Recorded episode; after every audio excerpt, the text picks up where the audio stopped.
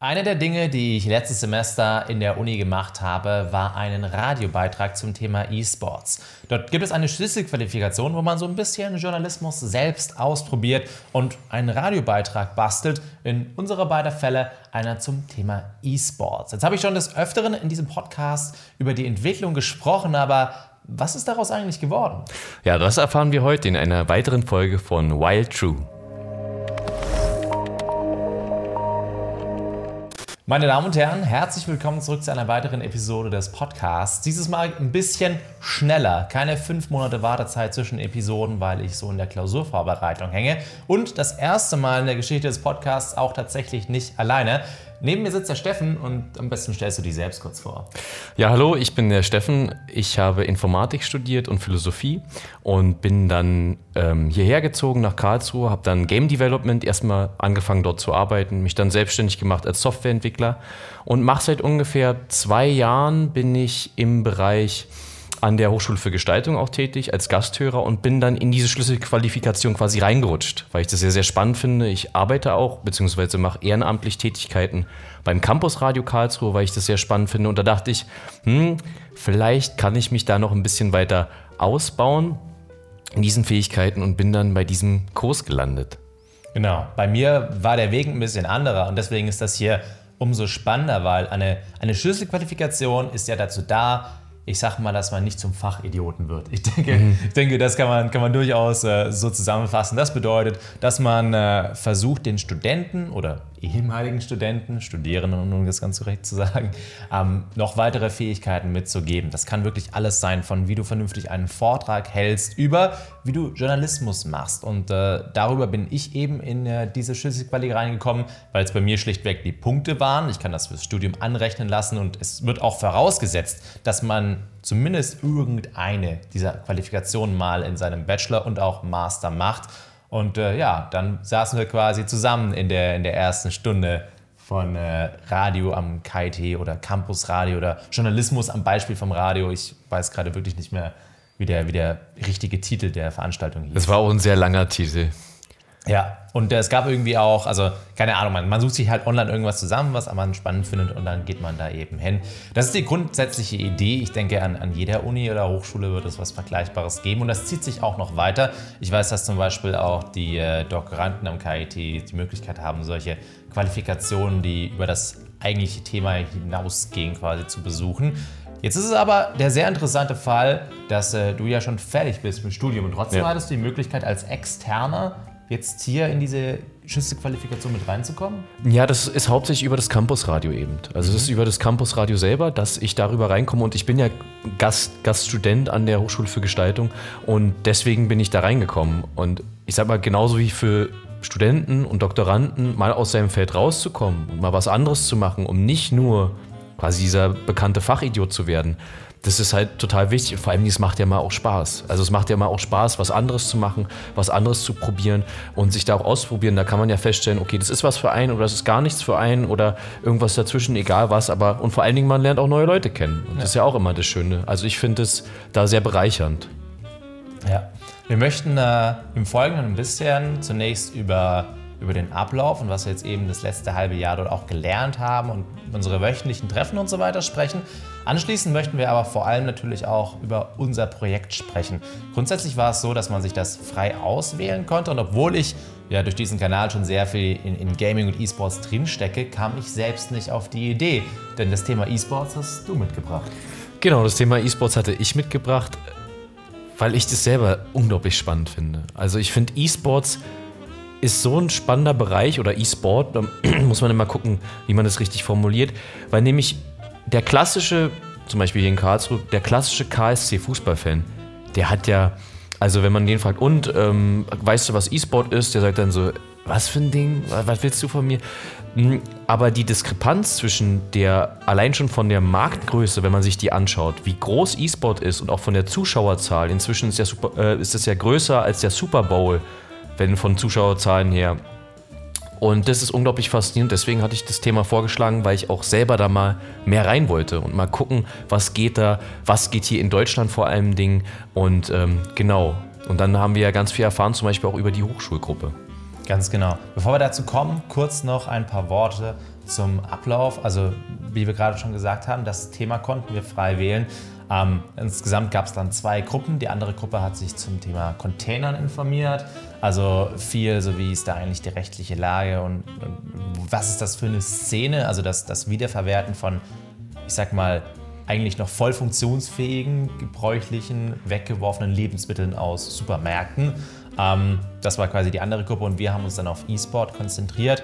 Grundsätzlich war es so aufgebaut, dass man zwar frei gearbeitet hat, aber so ein gewisser Zeitstrahl natürlich schon gegeben war. Ähm, bis Dezember sollten wir so unter, unsere Interviews führen und dann im neuen Jahr den ganzen Kram schneiden.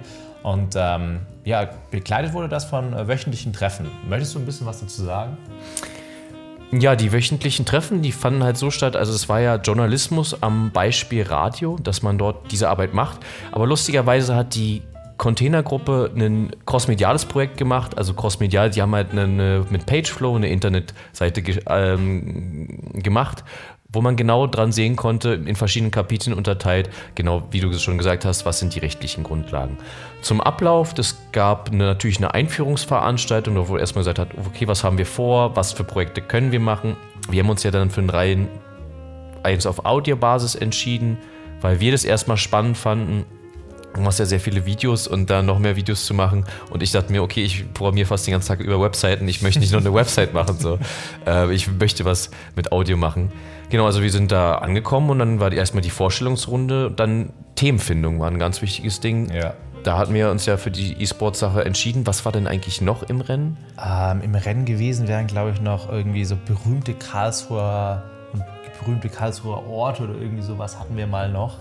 Aber ich weiß es nicht. Also es waren wirklich, wir hatten, glaube ich, am Schluss schon drei, vier Themen, wo wir uns hätten entscheiden können. Aber also E-Sports war so eindeutig das spannendste Themengebiet. Mhm. Ähm, und bei mir ja auch sowieso noch mit, mit dem ganzen Hintergrund. Und du fandest es ja auch schon ja. spannend, als du da reingegangen bist, hattest die Idee mitgebracht. Deswegen war das da eindeutig. Ja, und wie ging es dann weiter? Also im Endeffekt war dann, dann hatten wir die Themenfindung, also wir hatten die zwei Gruppen mit den Themen und dann konnten wir erstmal in diese Themen mehr rein. Wir mussten uns natürlich überlegen, was für bei dem groben Zeitplan. Wir wollten dann um Weihnachten rum die ganzen Interviews im Kasten haben, den thematischen Grundriss, damit wir im Januar das dann quasi fertig machen können, weil das Material muss ja auch irgendwie zusammen gemacht werden. Also haben wir uns dann einen Zeitplan überlegt, okay, und vor allen Dingen rausgesucht, wen wollen wir denn interviewen? Welche Interviewpartner gibt es denn überhaupt? Was möchten wir thematisch noch drin haben? Zum Beispiel E-Sports ist ja auch so groß, da muss man ja auch differenzieren. Beim Containern genauso. Also bei Containergruppe, was nimmt man rechtlich rein?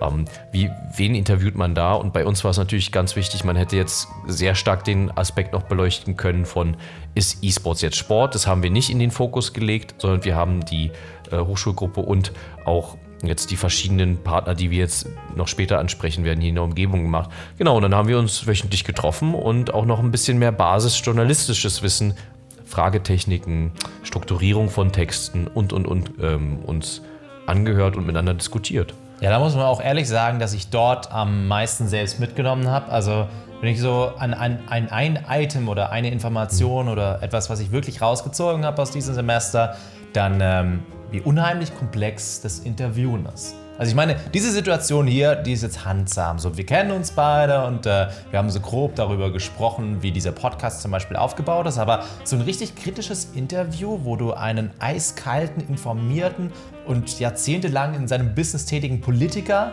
versuchst auszupressen, um den einen Satz aus ihm hervorzulocken, den du dann als Schlagzeile nehmen kannst.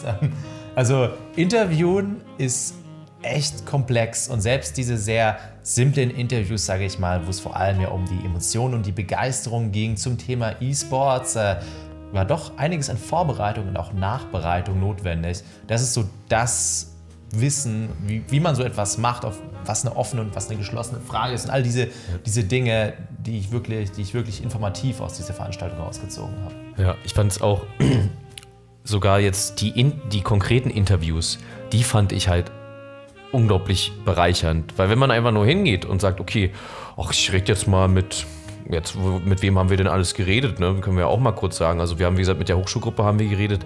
Wir waren noch bei Christian Ruf beim VfB Stuttgart, der ist der digitaler Vertriebsleiter. Die haben ja auch ein eigenes FIFA-Team und sind da ganz gut groß drin. Ähm, Andreas Stiegler haben wir noch, der ist von Strichpunkt auch eine Designfirma in Stuttgart. Die machen sich ganz viel Gedanken darum, wie kann man E-Sports in ähm, da das Marketing betreiben. Also für Wüstenrot zum Beispiel machen die eine Menge und viele große Firmen, die da natürlich auch rein wollen. Man sieht es ja auch an den Werbungen in E-Sports. Und dann noch bei Chris, Christopher Flato waren wir noch von der ESL. Da waren wir in Köln. Und da sich erstmal hinzusetzen, okay, das sind ja ganz unterschiedliche Menschen, Designfirma, Fußball, ESL, ja. Was und natürlich auch die Hochschulgruppe, andere Altersgruppen sind es. Welche Fragen stellt man? Wie stellt man die Fragen? Was möchte man da raushaben? Und das war für mich auch so ein Kernlearning. Dann hatten wir am Ende, ich weiß nicht, wie viele Stunden Material. Viele. Fünf, glaube ich, vier oder fünf Stunden Material. Ja, und da einen konsistenten Beitrag draus zu zimmern, ist schon eine harte Nummer. Ja, unsere, unsere grundsätzliche Idee, mit der wir reingegangen sind, ist, dass wir beide glücklicherweise zwar verschiedene Interessen an diesem Themenbereich E-Sports hatten, aber die sich sehr gut ergänzt hatten.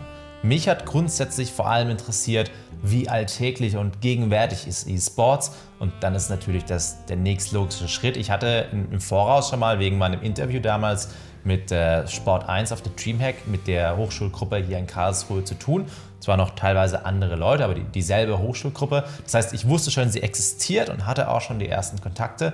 Und glücklicherweise, und da haben wir echt viel Glück gehabt, gab es dann auch schon gleich die erste Infoveranstaltung. So die eine große Infoveranstaltung im Jahr, irgendwie eine Woche später oder sowas. Und wir konnten dann direkt hin und, ähm, sage ich mal, die, die Leute dort kennenlernen. Ähm, grob zur Hochschulgruppe, da habe ich, glaube ich, in der zweiten Episode äh, des Podcasts ja schon ausführlich darüber gesprochen.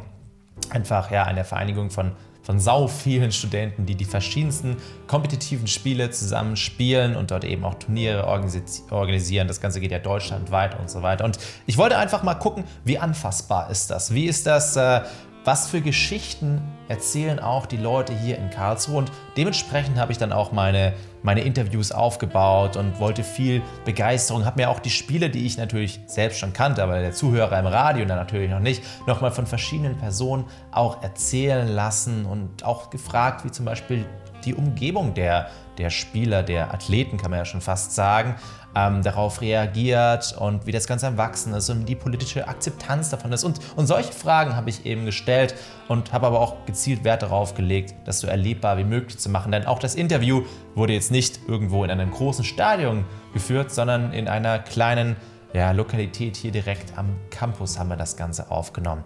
Dein Ansatz, wo du dich darauf konzentriert hast, was du herausfinden wolltest in diesem Themengebiet E-Sports, war ja ein ganz anderer. Ja, mein Ansatz war viel eher den Marketing-Aspekt rauszufinden. Also wie viel Geld steckt da drin, wie viel Umsatz wird generiert, wie viel wirtschaftliches Interesse ist da, steckt dahinter. Das fand ich wirklich spannend. Natürlich finde ich auch die sportliche Seite interessant, aber wenn man sich Sachen wie klassisch in Deutschland Fußball anguckt, wie viel Kapital dahinter steckt, und das wollte ich mal dann mehr in diesen Regionen äh, schauen und da natürlich, da ist man bei der ESL oder beim VfB Stuttgart oder bei der Marketingabteilung selber an einer wunderbaren Adresse. Und da ich auch versuche, die Frage in die Richtung zu stellen, und oft dürften sie nicht über alles reden und so weiter, aber man hat schon gemerkt, dass die ein ziemlich starkes Interesse daran haben, weil das, dieser Markt so unglaublich schnell wächst jetzt in den letzten Jahren. Aber dieses, wie du auch schon gesagt hast, dann die richtigen Fragen zum richtigen Zeitpunkt zu stellen. Ich finde auch, da sind auch die Charaktere so unterschiedlich gewesen. Was ich im Nachhinein auch besser machen würde, ist, ich hätte mit jedem Einzelnen nochmal ein Vorgespräch geführt.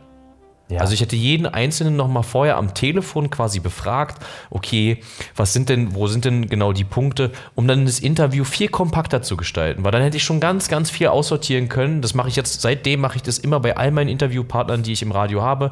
Da rufe ich vorher an und sage einfach, hey, pass auf, erstmal das Format ist so und so, du hast so viel Zeit. Also dann sind die erstmal, ach ja, okay, ist ja alles gar nicht so schlimm.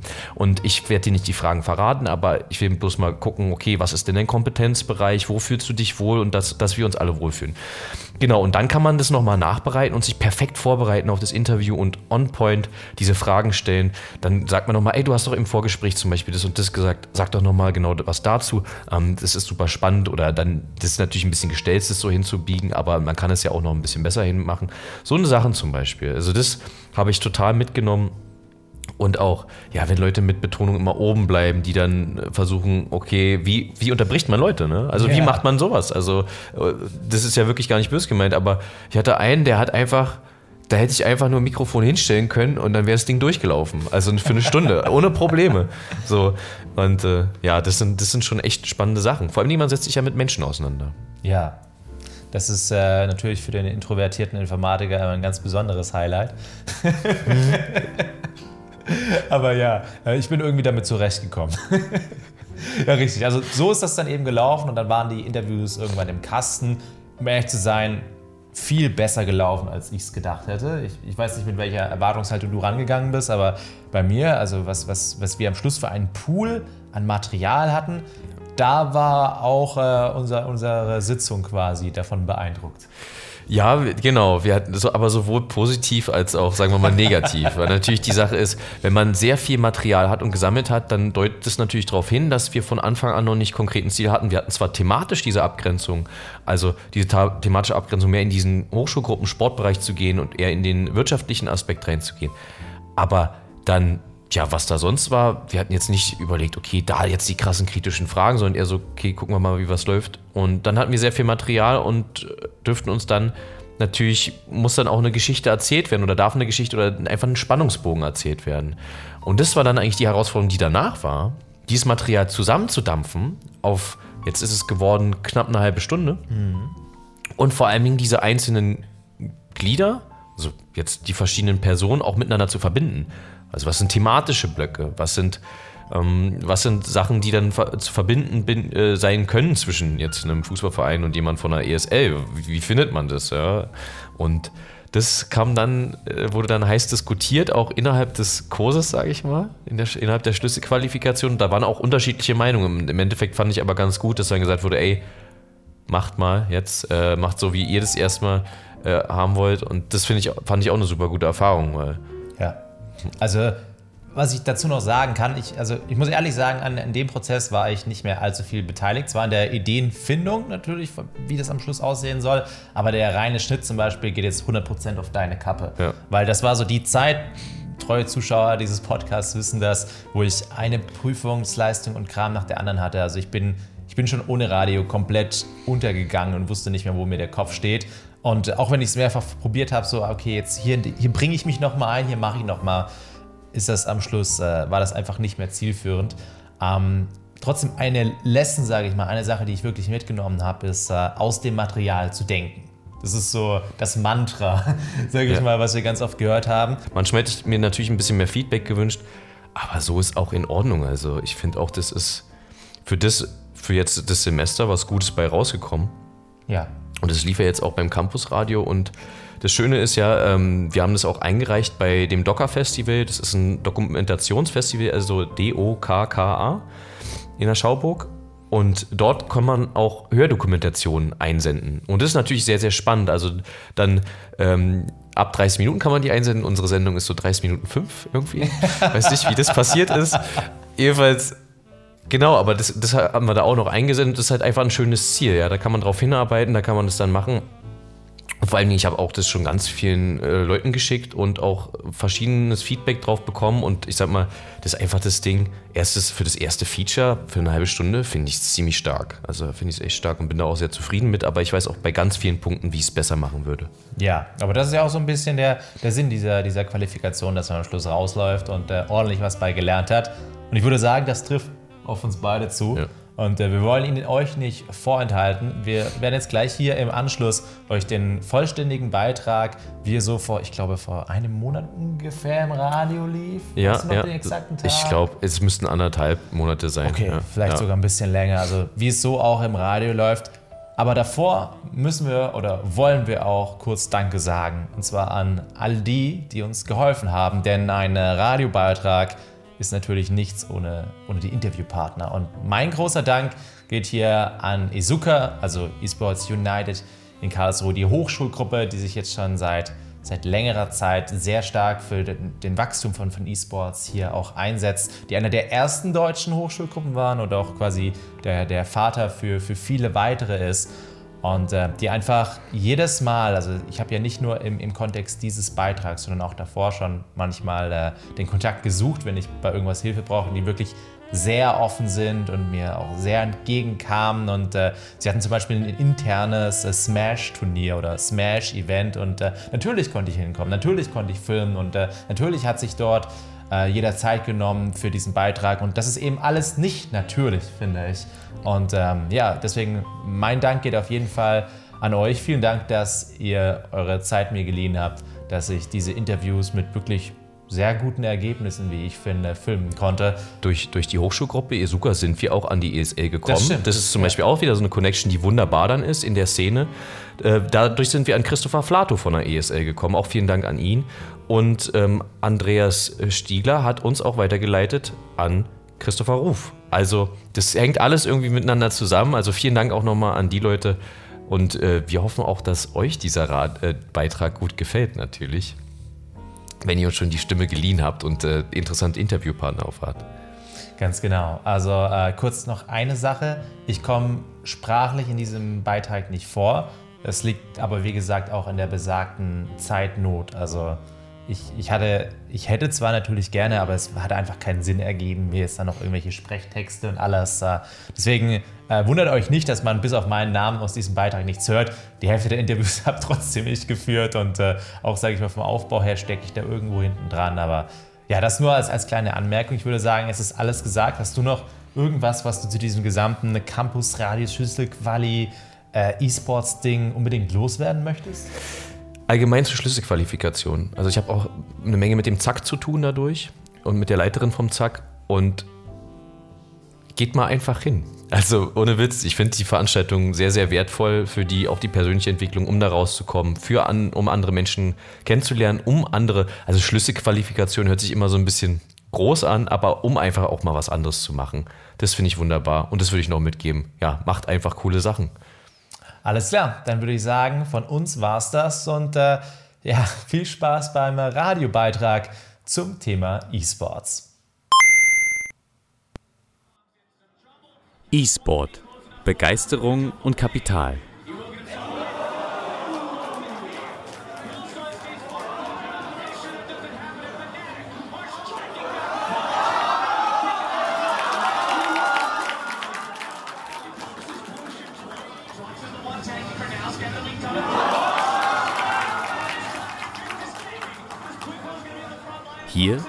Schauen gerade 400 begeisterte Zuschauer die Live-Übertragung vom Finale.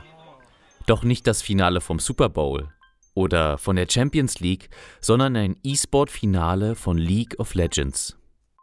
E-Sports. Elektronischer Sport. Das professionelle Videospielen hat weltweit eine größere Popularität als Fußball erreicht und ist ein Massenphänomen. Ein Massenphänomen, hinter dem viel Begeisterung und Geld steckt. E-Sportler können inzwischen von den Preisgeldern und Werbeverträgen leben. Beim Finale von League of Legends schauen 205 Millionen Menschen zu, mehr als beim Super Bowl. In Ländern wie Südkorea sind E-Sportler Popstars. Sie werden von kreischenden Fans empfangen.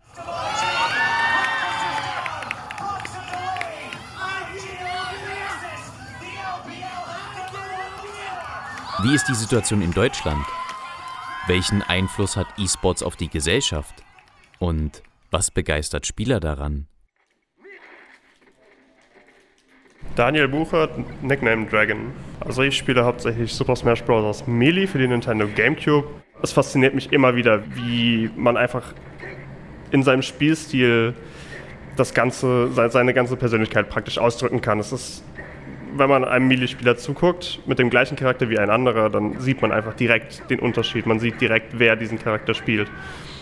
Einfach dadurch, wie, wie viele Möglichkeiten man in dem Spiel hat. Das ist, das ist sehr faszinierend an dem Spiel. Ja, Ob es jetzt Melee war oder andere E-Sports, wurde eigentlich immer was gezockt. Also es hat schon einen ziemlich großen Einfluss auf mein Leben. Auch mein kompletter Freundeskreis besteht eigentlich daraus für mich persönlich hat E-Sport sehr viel Gutes gebracht und ich bin sehr froh, dass ich dieses Hobby mir ausgesucht habe.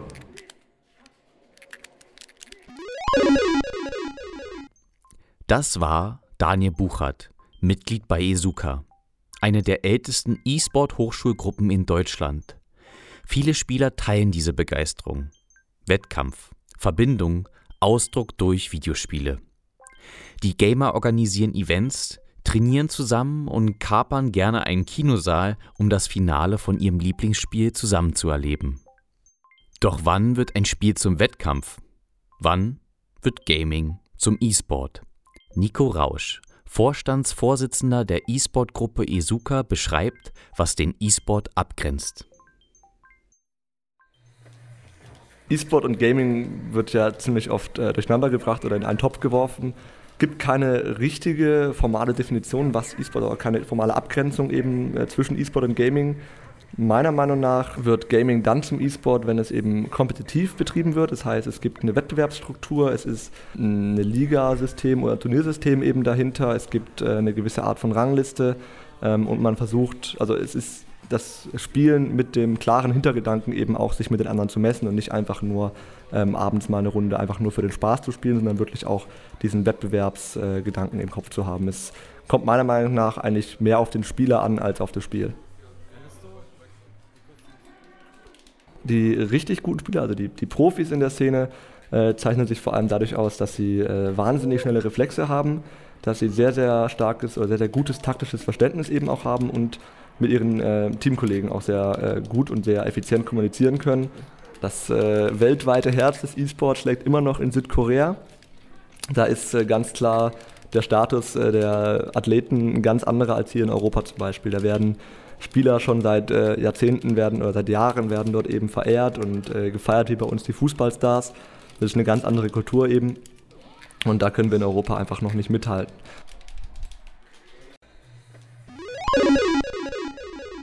Im E-Sport treten Athleten in einem sportlichen Wettkampf mit Hilfe von Computerspielen an. In Deutschland sind diese Wettkämpfe in Print und Fernsehen noch wenig sichtbar. Es gibt noch keinen deutschen Manuel Neuer des E-Sports. Ein Grund dafür, E-Sports ist in Deutschland nicht als Sportart anerkannt. Dadurch können Teams keine Vereine wie im Fußball gründen. Im Gegensatz dazu ist Schach offiziell als Sportart anerkannt. E-Sportler wie Mirko Göttl trainieren jedoch regelmäßig, um erfolgreich an Wettkämpfen teilzunehmen. Ihre Meinung, ob E-Sport eine Sportart ist, ist gespalten. Also ich habe vor Jahren angefangen, Dota zu spielen, zu Warcraft 3 Zeiten noch, wo es eine Fun-Map war. Und bin dann später so ein bisschen in Smash reingerutscht. Da haben einfach Freunde von mir zusammen, ähm, haben wir angefangen uns zu treffen und noch auf Röhrenfernsehern Smash zu spielen. Im Endeffekt spielen erstmal zwei Spieler gegeneinander. Jeder steuert eine Figur. Ähm, diese befinden sich auf einer Plattform oder auf einer speziellen Karte und man versucht, den anderen von dieser Karte runterzuwerfen.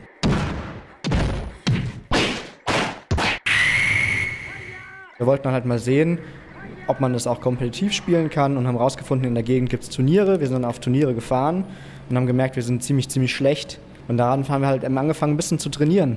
Manchmal, wenn ich wirklich Lust habe, können es schon ja, drei, vier Stunden zu Hause sein, wo ich dann einfach ja, trainiere oder online mit anderen Leuten spiele. Aber wenn ich jetzt eben auf ein Turnier fahre, dann ist es viel mehr, weil man dann wirklich drei, zwei, drei Tage fast den ganzen Tag Smash spielt. Ich würde es am ehesten vielleicht mit Schach vergleichen, wo also man bereitet sich wirklich jahrelang teilweise auf ein Turnier vor. Man, man gibt alles. Es ist teilweise auch körperlich anstrengend und die Leute, die es wirklich auf einem kompetitiven Niveau betreiben, ähm, sind meiner Meinung nach wirklich Athleten, die eben alles geben. Und ja, deswegen meiner Meinung nach eben auch Sport ausüben. Nein, also meine Meinung ist, E-Sport ist kein Sport, aber ich denke, dass sich die Frage da auch eher in die falsche Richtung bewegt, weil es ist gar nicht so wichtig, ob E-Sport Sport ist. Was für uns viel wichtiger ist, ist, dass E-Sport in der Politik und in der Gesellschaft ankommt und E-Sport behandelt wird wie Sport. Niemand muss sagen, E-Sport ist Sport, aber wenn Spieler nach Amerika gehen wollen oder nach Deutschland kommen wollen und Monate auf ihr Visum warten und dann nicht beim Turnier mitspielen können, das ist einfach Quatsch. Ich bin persönlich kein großer Freund der Aussage, dass E-Sport per se Sport ist. Ich finde, E-Sport sollte auf gleicher Ebene wie der Sport betrachtet werden. Ich stimme deshalb nicht ganz der Aussage zu, dass E-Sport per se Sport ist, weil das meistens noch ähm, mit dieser olympischen Debatte zusammengeworfen wird. Und ähm, ich finde, der E-Sport hat bei Olympia nichts zu suchen. Ja, E-Sport ist wie Sport, aber E-Sport ist nicht Teil des olympischen Sportgedanken in Deutschland, meiner Meinung nach. In den letzten 10 bis 15 Jahren ähm, hat es so ein bisschen angefangen, eben, dass sich äh, die Spiele auch äh, online quasi positioniert haben. Und in den letzten fünf, sechs Jahren ist es dann eben ganz groß geworden, dass dann ähm, sich Stadien gefüllt haben, dass dann ähm, Unternehmen, also dass wirklich Veranstaltungsunternehmen äh, explizit nur für den E-Sport quasi gegründet wurden, die sich darauf spezialisiert haben, eben diese Events zu veranstalten und das Ganze nach vorne zu treiben.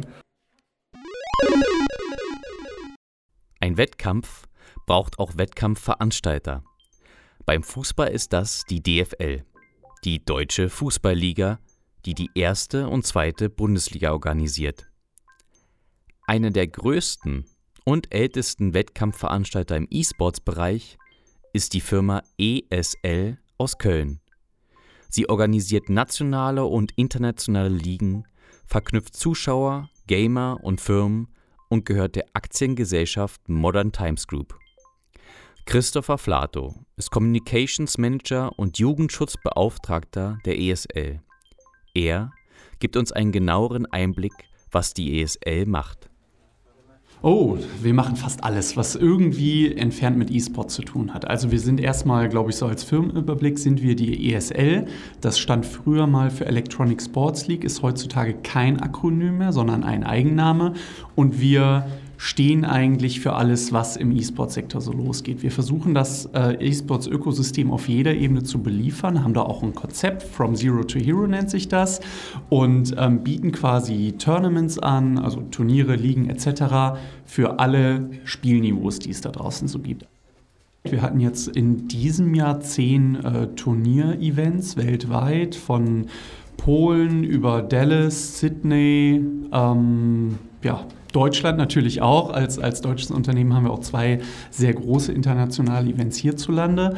Und es gibt eigentlich keinen Markt, in dem wir jetzt in den vergangenen Jahren nicht waren. Vom vergangenen Jahr haben wir die Zahlen, das war 2017, ähm, übers ganze Jahr haben wir die Unique Users getrackt und da kamen wir dann auf 205 Millionen. Und ähm, wenn man jetzt tatsächlich allein von der, von der Viewerschaft uns mit traditionellen Sportarten vergleicht, wären wir auf jeden Fall global schon in den Top 5. Also wir haben jetzt mittlerweile, glaube ich, äh, große Randsportarten wie, wie äh, NFL, ähm, sage ich jetzt mal als Institution, oder auch Handball überholt, ähm, beziehungsweise sind da gleich aufgezogen. Der große Unterschied, der da natürlich noch äh, vorherrscht, ist die, die Organisation in Vereinen.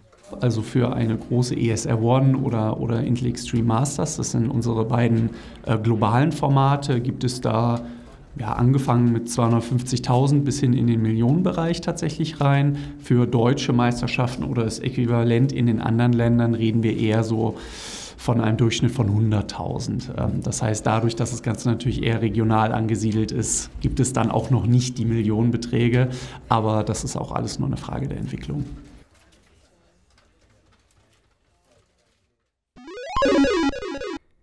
Die ESL aus Köln ist weltweit aktiv und hat gemessene Zuschauerzahlen von über 200 Millionen.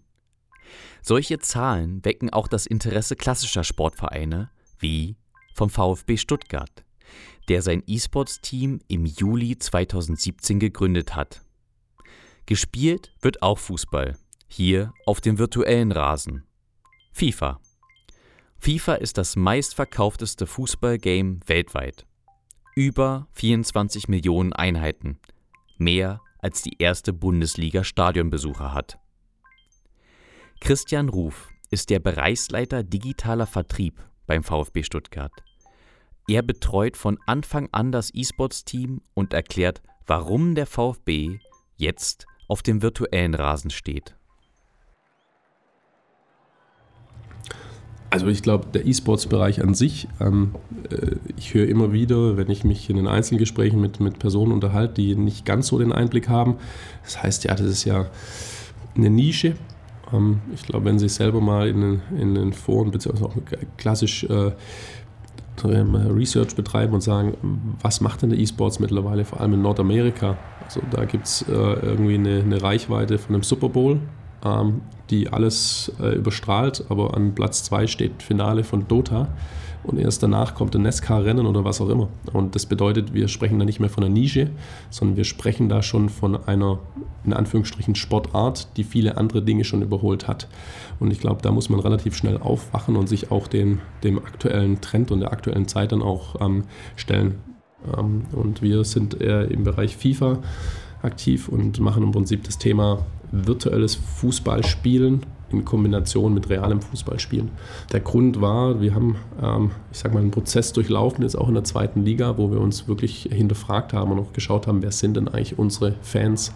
Wir ganz genau festgestellt haben, dass wir vor allem bei den nachwachsenden Generationen andere Herausforderungen haben. Also ich gebe Ihnen ein Beispiel.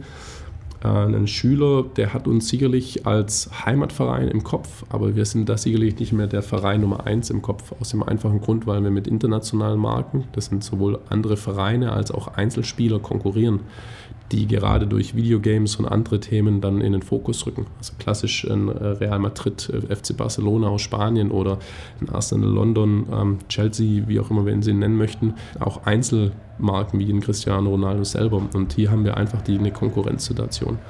Und was wir natürlich möchten ist, ähm, vor allem auch bei den ja, heranwachsenden Generationen uns da wieder in den Fokus rücken. Und so wie sie Fußball konsumieren, und sie tun das nicht nur am Fernsehen mit ihren Eltern oder mit ihren Freunden, sondern in erster Linie digital über die E-Sports-Kanäle, also eigentlich einen eigenen Medienkanal und ähm, konsumieren so den Fußball auf ihre Art und Weise.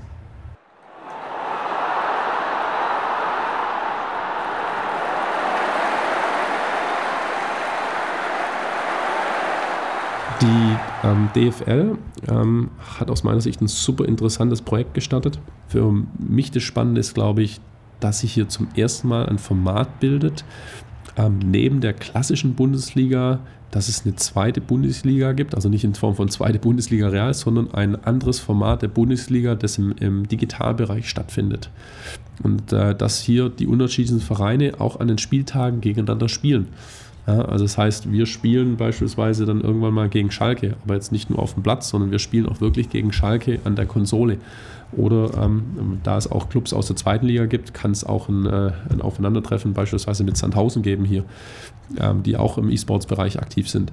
Ja, und da hier gibt es dann dementsprechend wirklich spannende Duelle, äh, spannende Matches und wir haben hier plötzlich ein zweites Produkt im Digitalbereich der Bundesliga, das sich selber neue Interessensgruppen erschließt, ähm, ganz andere Werbeformen ermöglicht ähm, und natürlich auch, ich sag mal, es ganz, ganz anders vermarkten lässt. Und wir haben plötzlich hier ein zweites Standbein dazu bekommen.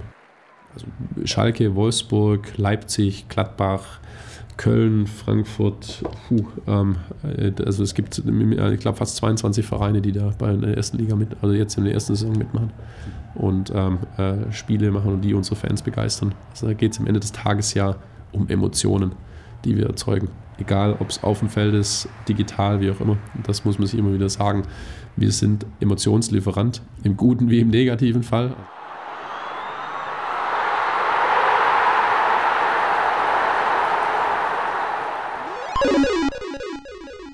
Der VfB Stuttgart verwendet E-Sport als Kommunikations- und Werbekanal. Die Deutsche Fußballliga eröffnet eine eigene E-Sport-Liga. Die Zuschauerzahlen wachsen. Es geht um Reichweite, es geht um Begeisterung und es geht um Geld. Die Games-Branche erzeugt mehr Umsatz als die Musik- und Filmbranche zusammen. Werbeagenturen wie Strichpunkt nutzen E-Sport auch als Kanal, um Werbung zu schalten und gezielt Markenbilder zu erzeugen. Andreas Stiegler, Creative Technologist bei Strichpunkt, weiß, warum gerade E-Sport so interessant für eine Werbeagentur ist. Ähm, also ich würde äh, quasi dann den größeren Rahmen Computerspiele sehen. Also Computerspiele sind eigentlich ein Medium für mich und da ist eben E-Sport eigentlich nur so die, der, der Gipfel des Eisberges. Was jetzt hier bei Strichpunkt machen, ähm, wir gucken uns da tatsächlich das an. Also Strichpunkt ist eine Design- und Branding-Agentur eher so auf der strategischeren Ebene, würde ich sagen. Also es geht ja mehr so allgemein darüber, wie kommuniziert ein Konzern und ne, ähm, welche Kommunikationskanäle verwendet man da, wie repräsentiert man sich, ne, solche Sachen. Und ähm, da sind halt Computerspiele äh, das Medium der Zukunft es ist auf jeden Fall ein Medium mit einem riesigen Impact. Meiner Meinung nach spannenderweise mit einem großen sozialen Impact, weil es was daran ändert, wie wir Kommunikation, also wie wir miteinander kommunizieren, wie wir reden. Wir sehen auch an unseren Kunden, also die interessiert auch alle Spiele. Ne? Also egal welcher Großkonzern hier so ankommt, ähm, die interessiert auch, interessieren sich auch alle für Spiele. Also da kommen Firmen an, wo du es gar nicht denkst. Oder ne, vor ein paar, paar äh, Wochen war ich bei IHK. Jetzt hättest du die IHK typischerweise auch nicht mit Spielen in Verbindung gebracht, aber wir haben da Vorträge zur Spieleentwicklung, Gamification und sowas gehalten, weil das auch für den Mittelstand ein spannendes Thema ist von naja, Logistik, äh, großen Logistikkonzernen, äh, äh, so Banken, Fintech-Bereich, ähm, ja, natürlich klar, so klassischerweise ähm, ähm, Unternehmen, die sowieso schon relativ nah am Sport dran sind. Also es ist eigentlich irgendwo aus jeder Branche, also ich, ich konnte noch kein Pattern äh, finden, äh, dass es jetzt irgendwie eine bestimmte Branche wäre. Was Computerspiele einen Vorteil haben, die haben halt quasi keine Logistik drumherum, um so ein Turnierformat zum Laufen zu kriegen. Du gehst in das Spiel, du drückst Let's Play und puff, bist du in der Statistik drin. Du musst dich nicht erst vorher in Vereinen einschreiben, ein Turnierformat, dich irgendwo anmelden, dann musst du noch warten bis nächsten Sonntag, weil erst nächsten Sonntag der nächste Spieleabend ist. Ne? Das ist ja alles völlig undigital. Du spielst jetzt sofort am Freitagabend, wenn du Lust hast.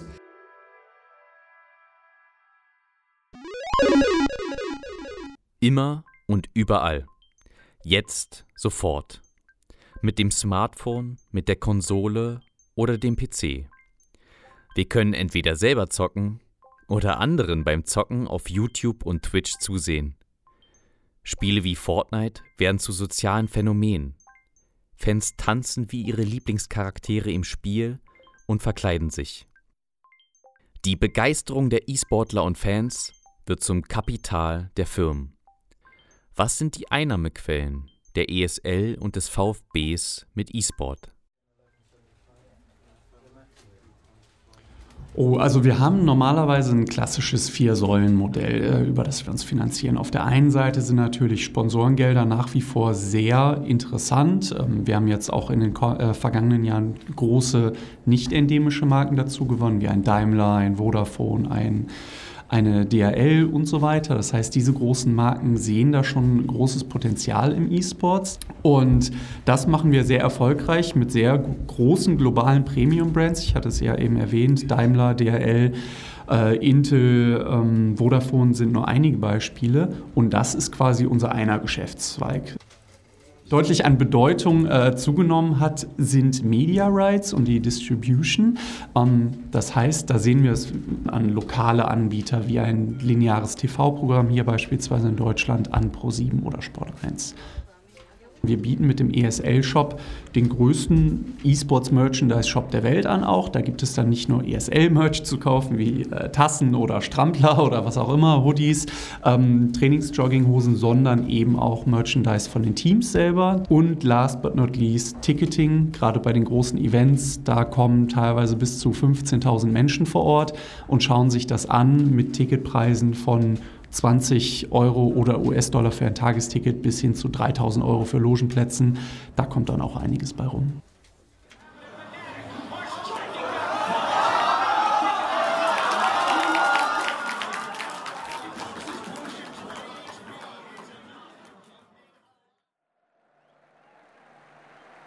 Das beginnt von einer Bande im Spiel selbst. Das heißt, wenn ähm, der VfB Stuttgart als Heimmannschaft ausgewählt wird, dann sieht man in den Stadien, dass nicht nur die klassischen FIFA-Partner ähm, inkludiert sind, sondern auch Partner von uns, vom VfB Stuttgart.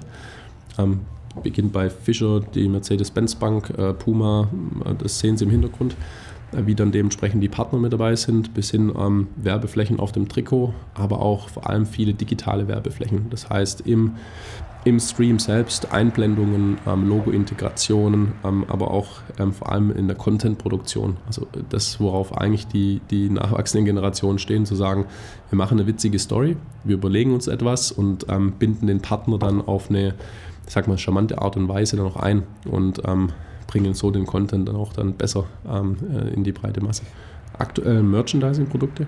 Also der, der Dr. Erhano hat jetzt mittlerweile seine eigene New Era Cap das hat bisher nur Aubameyang geschafft von Dortmund. Also wir waren da die Nummer zwei, ähm, weil auch New Era gesagt hat, wir möchten schauen, wie funktioniert das, ähm, wie funktionieren auch die Caps mit ähm, so einem ähm, Star aus dem E-Sports-Bereich. Das ist die aktuelle Lage von E-Sport. E-Sport begeistert. Das Finale von League of Legends hat mehr Zuschauer als der Super Bowl. Spieler nutzen die Wettkämpfe als Herausforderung und Ausdruck. E-Sport-Gruppen wie Izuka vernetzen, organisieren, verknüpfen die Sportler miteinander. Doch E-Sports ist auch Kapital. Professionelle Spieler können vom E-Sport leben und werden gefeiert wie Popstars. Die ESL in Köln agiert weltweit und schüttet Millionen von Preisgeldern aus. Werbeagenturen nutzen E-Sport als Kommunikationskanal. Vor allem ist E-Sport eines der meistkonsumierten Medien. Die digitale Welt gewinnt an immenser Bedeutung. Anstatt über FC Bayern wird über Team Liquid auf dem Pausenhof geredet. Doch wie sieht die Zukunft aus? Werden wir den echten Fußball an den Nagel hängen und gegen ein Gamepad tauschen? E-Sport ist da wirklich nur ein, vielleicht das akuteste oder direkteste Phänomen, weil man da so schön noch einen Finger drauf zeigen kann und einen Namen dafür hat. Aber es ist halt nur ein Phänomen des großen zugrunde liegenden Kommunikationskanals Computerspiele. Ich glaube, das ist vielleicht das ganz akademisch betrachtet so das zugrunde, zugrunde, zugrunde liegende von diesem ganzen Gaming-Ding, dass es quasi diese virtuelle Domäne gibt, diese physikalische Domäne gibt und die halt einen immer stärkeren Impact aufeinander haben. Wohlgemerkt aufeinander. Nicht nur, dass die virtuelle immer mal ins Physikalische reinrutscht, sondern halt auch andersrum. Heute muss das alle hier äh, responsive, cross-media, überall funktionieren. In Zukunft wahrscheinlich noch auf irgendwelchen Brillen oder direkt neuralen Implantaten direkt auf der Netzhaut oder irgendwie sowas. Ne? Man weiß ja nicht. Dann gucke ich hier nachher irgendwo meinen Tisch an und habe da auf einmal einen Werbebanner. Ne? Ist auch spannend. Wie geht dann Werbung mal für die Zukunft?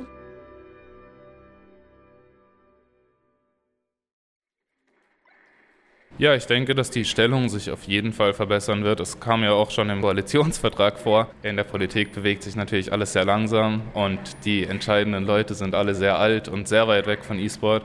Aber äh, gerade der E-Sport-Bund, der sich jetzt gegründet hat, geht auch richtig gut auf Politiker zu, zeigt denen, was wir machen und wie groß wir sind. Und am Ende wird wahrscheinlich entscheiden, E-Sport bringt sehr viel Geld und deshalb muss man sich um E-Sport kümmern ich denke mal, in den nächsten Jahren wird es noch weiter voranschreiten und äh, vielleicht sind wir in zehn Jahren so weit, dass jedes Dorf den eigenen E-Sport-Verein hat. Bis wir allerdings äh, am Wochenende zur Primetime die E-Sport-Finals sehen können, ist es noch ein langer Weg. Andere Nationen sind da schon etwas weiter als wir. Ich glaube, gerade in Amerika und äh, anderen europäischen Ländern, auch wie äh, Schweden, ist das Ganze schon wesentlich weiter fortgeschritten. Aber ich hoffe wirklich, dass das hier in Deutschland auch weiter voranschreitet. Man sieht ja, große Sportclubs fangen an, ähm, E-Sports-Teams aufzunehmen, zu etablieren.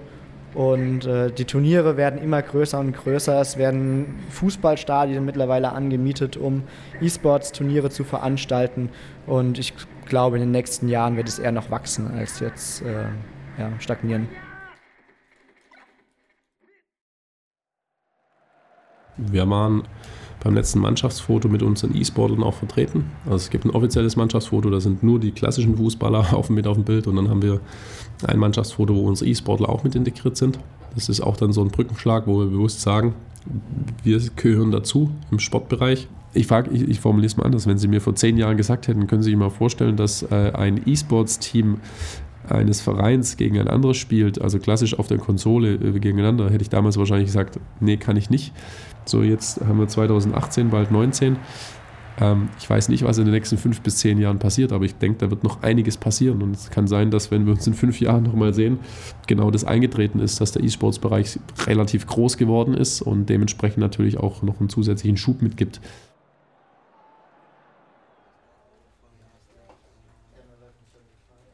Das Interessante am E-Sport ist ja, dass die Gesellschaft mit ihm mitwächst. Das heißt, jemand, der heute E-Sport schaut, ähm, sehr, sehr innig vielleicht, weil er, weil er seinem Lieblingsteam dazuschaut oder weil er selber mal, äh, äh, selber mal gespielt hat, der wird dann in, in zwei, drei Jahren sehr wahrscheinlich immer noch E-Sports konsumieren, weil das ja nicht einfach aufhört. Diese Generation, die damals mit Zocken aufgewachsen ist, mit vor 10, 15 Jahren, die zockt oder schaut heute immer noch zu. Und ähm, das verändert sich und trägt das Ganze dann in die Mitte der Gesellschaft, wo du dann auch die deutlich ja, kaufkräftigere ähm, äh, Belegschaft erreichst im Endeffekt. Auch wenn es fies klingt, der demografische Wandel spielt uns da auch einfach in die Hände, ganz klar. Ja wer vor 20 Jahren dann äh, gespielt hat, für den das was ganz Normales ist, der sitzt heute möglicherweise als Marketingmanager in einer entscheidenden Position bei einem Unternehmen und schließt diese Sponsoring-Verträge ab. Und das Ganze wird natürlich dann auch noch weitere Positionen einnehmen, je weiter wir in der Zukunft ähm, uns befinden vor zwölf Monaten, äh, da haben wir nicht mal von geträumt, äh, dass das solche Ausmaße annimmt. Ähm, was ich natürlich auf jeden Fall fix sagen kann, es geht weiter, weiter hoch hinaus. Wir sind auf unserer erklärten Mission, den E-Sport zu einer der größten Sportarten auf dem Planeten zu machen und sehen auch einfach diese digitale äh, Spielewelt als neuen Medienkonsum der Bevölkerung.